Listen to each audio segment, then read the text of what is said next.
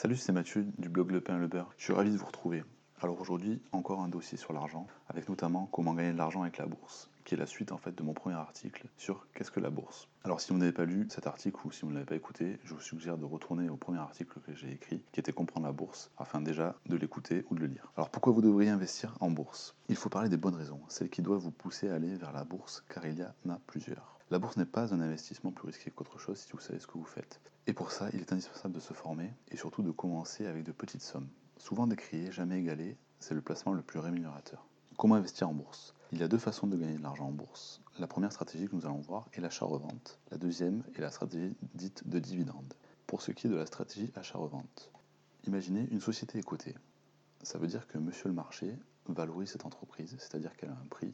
Vous pouvez acheter une action quand elle est basse et la revendre quand elle est haute. Pour illustrer la stratégie achat-revente, prenons l'action Beneteau, qui est une société qui vend des bateaux. Si vous allez sur le site, vous verrez, j'ai mis des images. Si par exemple vous achetez le 15 août l'action Beneteau au cours de 8,30€ et que vous la revendez le 16 décembre au cours de 11,13€, vous aurez gagné presque 3 euros par action. Ici, on néglige le coût de transaction, aussi appelé frais de courtage, pour notre exemple. L'objectif de cette stratégie est de faire de la plus-value, c'est-à-dire de gagner entre le moment où vous achetez une action et le moment où vous la revendez. Deuxième stratégie, la stratégie dite de dividende. Une entreprise qui fait des bénéfices peut décider de reverser à ses actionnaires, c'est-à-dire ceux qui détiennent des actions, donc des parts de la société, un dividende, aussi appelé coupon. Le montant de ce dividende est fixé lors de l'Assemblée générale. Ce dividende est versé proportionnellement au nombre de titres, c'est-à-dire au nombre de parts de la société que les actionnaires possèdent. Chacun d'entre nous peut être actionnaire d'une entreprise cotée en achetant des actions. Ainsi, vous toucherez régulièrement tous les mois, tous les trimestres, tous les ans, suivant la politique de l'entreprise, des dividendes si la société fait des bénéfices et décide de les distribuer à ses actionnaires. Dans cette stratégie, vous achetez aussi des actions, mais au lieu de les revendre, vous les conservez sur le long terme, c'est-à-dire plusieurs années, pour toucher des dividendes.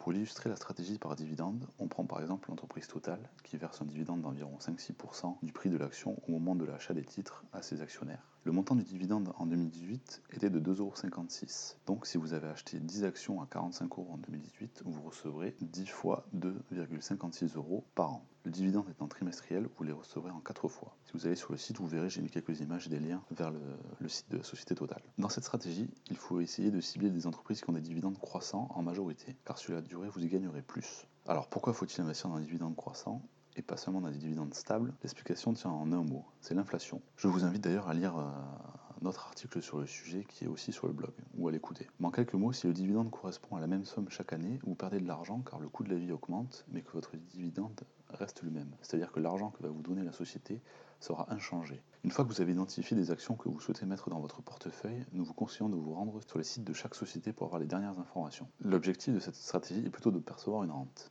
Les deux approches ne sont pas destinées au même public puisque chacune d'entre elles présente des caractéristiques différentes. Par exemple, la psychologie personnelle concernant les risques, le temps disponible à y consacrer, l'horizon d'investissement, etc.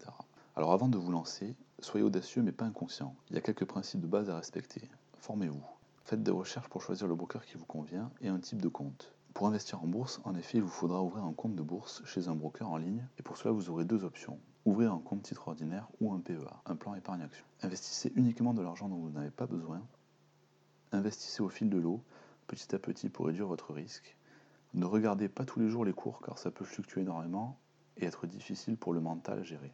L'horizon d'investissement est votre allié, alors commencez le plus tôt possible. Pour conclure, dans une stratégie patrimoniale, il faut aller sur des supports où il reste du rendement pour battre l'inflation. La bourse en fait partie. Lancez-vous, alors ouvrez votre compte titre ou votre PEA et surtout commencez à vous former. Si vous souhaitez, on peut vous parrainer chez différents brokers comme Bourse Direct, Boursorama, Bink, De Giro. Donc envoyez-nous un mail à l'adresse suivante lepeinlebeurre at gmail.com. J'ai aussi mis des ressources sur le blog, notamment deux livres qui m'ont aidé au démarrage. Un qui s'appelle Épargnant 3.0 qui a été écrit par Edouard Petit, qui est très intéressant et un autre qui s'appelle Investir en bourse, style gagnant, style perdant, de Julien de la Grande Dame. Très intéressant aussi. Et j'ai mis quelques sites, notamment Zone Bourse, Boursorama et enfin TradingSat. Si vous pensez que notre contenu peut aider des gens autour de vous, n'hésitez pas à leur partager notre blog. Merci beaucoup et à la semaine prochaine.